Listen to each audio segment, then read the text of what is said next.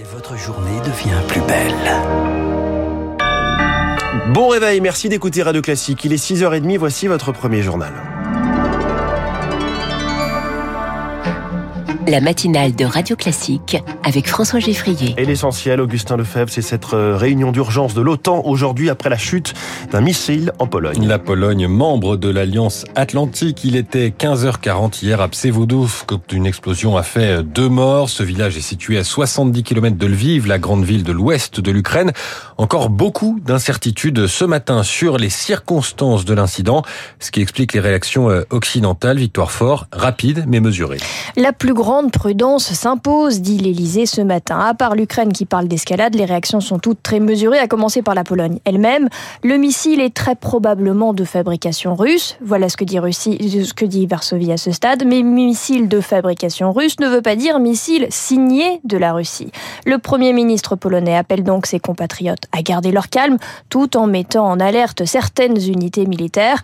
Paris, Londres et Berlin assurent leur soutien. Une réunion d'urgence entre les dirigeants du G7 et de l'OTAN a eu lieu à Bali, mais la situation reste trop confuse pour toute prise de position ferme et arrêtée, ni même invocation des articles de l'OTAN. Du côté de Washington, improbable que le missile ait été tiré depuis la Russie, dit Joe Biden. Est-ce une erreur de guidage, un dommage collatéral? Les Américains vont en tout cas aider les Polonais dans leurs enquêtes. Près de 10 000 militaires américains se trouvent déjà sur place. Victoire fort, la Russie a immédiatement nié toute frappe. Elle parle de provocation afin de créer une escalade de la tension. Parmi les pistes d'explication, donc, celle de l'accident. L'armée russe a largement bombardé l'Ukraine hier, quelques jours après l'humiliant retrait de Kherson. Jean-Dominique Merchet, journaliste à l'opinion, spécialiste des questions militaires qui échappe euh, au contrôle des gens qui le tirent, et ça arrive même aux meilleurs. Et l'armée russe ne semble pas être euh, parmi les meilleurs en ce moment. Effectivement, c'est un manque de précaution. Ce que les Polonais vont faire et sont en train de faire, c'est de voir le type de missile, comment il a pu arriver là, quel degré il a créé, est-ce qu'il a été tiré euh, depuis un avion, depuis un bateau, depuis le sol. Au fond, ça change pas grand-chose. L'important, c'est qu'il n'aurait pas dû tomber là. Si on apprenait qu'il s'agissait d'une attaque délibérée, ce serait un tournant majeur. Ça voudrait dire que la Russie a décidé de s'en prendre à la Pologne, donc à l'OTAN. Le journaliste Jean-Dominique Merchet. Vous le disiez, Augustin, cet incident intervient après une journée de frappe russe d'une ampleur inédite sur l'Ukraine. Une centaine de missiles tirés contre le pays. Selon Kiev, des habitations et des infrastructures énergétiques une nouvelle fois visées. Des réacteurs nucléaires se sont arrêtés. Jusqu'à 10 millions d'habitants ont été privés de courant. Frappe massive en plein G20 où la Russie est isolée. Une gifle au visage de ce G20, a déclaré le président ukrainien Zelensky.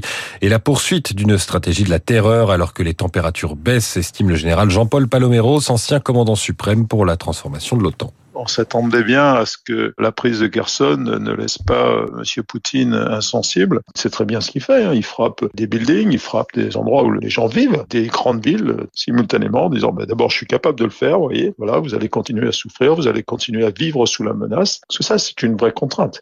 Et puis, euh, moi, je suis euh, capable de vous faire mal quand je veux et où je veux. Ce qu'on va voir, c'est aussi euh, la poursuite des attaques contre des infrastructures critiques, et en particulier l'énergie, peut-être d'autres sur l'eau, tout ce qui peut pourrir en quelque sorte la vie des Ukrainiens et leur rendre l'hiver particulièrement douloureux. Un propos recueilli par Rémi Vallès. Radio Classique, il est 6h33. Aux États-Unis, Donald Trump veut retourner à la Maison-Blanche en 2024.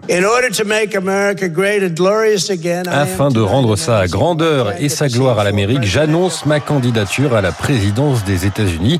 Annonce sans surprise de l'ex-président cette nuit. Il y a encore quelques obstacles avant de pouvoir être candidat à la prochaine présidentielle. L'homme d'affaires est visé par plusieurs procédures judiciaires et il devra faire face à la rivalité d'autres candidats putatifs renforcés par les résultats en demi-teinte des élections de mi-mandat la semaine dernière, largement imputés aux milliardaires. En France, les prix à la pompe plus chers ce matin. La ristourne du gouvernement est passée de 30 à 10 centimes par litre de carburant, dispositif qui va durer jusqu'à la fin de l'année.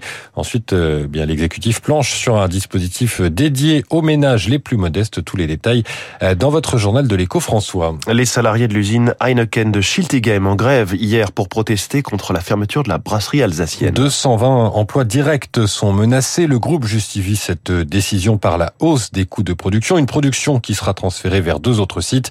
Les salariés sont soutenus par la mairie car les enjeux pour l'économie locale sont importants. Patrick Machichewski, premier adjoint en charge de l'écologie et de l'urbanisme. Ça fait aussi partie d'une image de marque d'avoir une brasserie historique avec des bâtiments emblématiques parce que la bière d'Alsace qui serait pas brassée en Alsace, évidemment, ça peut pas trop exister. Pour un emploi direct, il y a sept emplois indirects. Hein. Donc ça fait comme du monde hein, qui va être touché dans cette fermeture. Il y a eu des investissements au niveau des bâtiments, au niveau d'une nouvelle ligne de production, de, des aménagements, de stockage. 50 millions ces dix dernières années. Et puis sans recrutement de collaborateurs. Donc ça paraissait pas évident pour nous qu'ils allaient fermer si vite. Le premier adjoint de la mairie de Schiltigheim, Patrick Msichewski, il répondait à Léonard Cassette. En sport, les premiers marins de la route du Rhum devraient arriver dans les prochaines heures après Tapitre. Après une semaine de traversée de l'Atlantique, Charles Caudrelier sur le Maxi Edmond Rothschild est en train de faire le tour de la Guadeloupe. François Gabard sur SFR Lazartigue n'est pas loin derrière. Et puis en tennis, ni Rome ni Champagne pour Raphaël Nadal. L'Espagnol a été éliminé cette nuit du Masters ATP à Turin. Il n'a jamais remporté ce tournoi qui réunit en salle les huit meilleurs joueurs de la saison. Merci Augustin Lefebvre, c'était le journal de 6h30, il est 6h35, le carburant plus cher dès ce matin, mais on va aider les gros rouleurs, les gros bosseurs, nous dit le gouvernement. C'est dans un instant dans le journal de l'économie.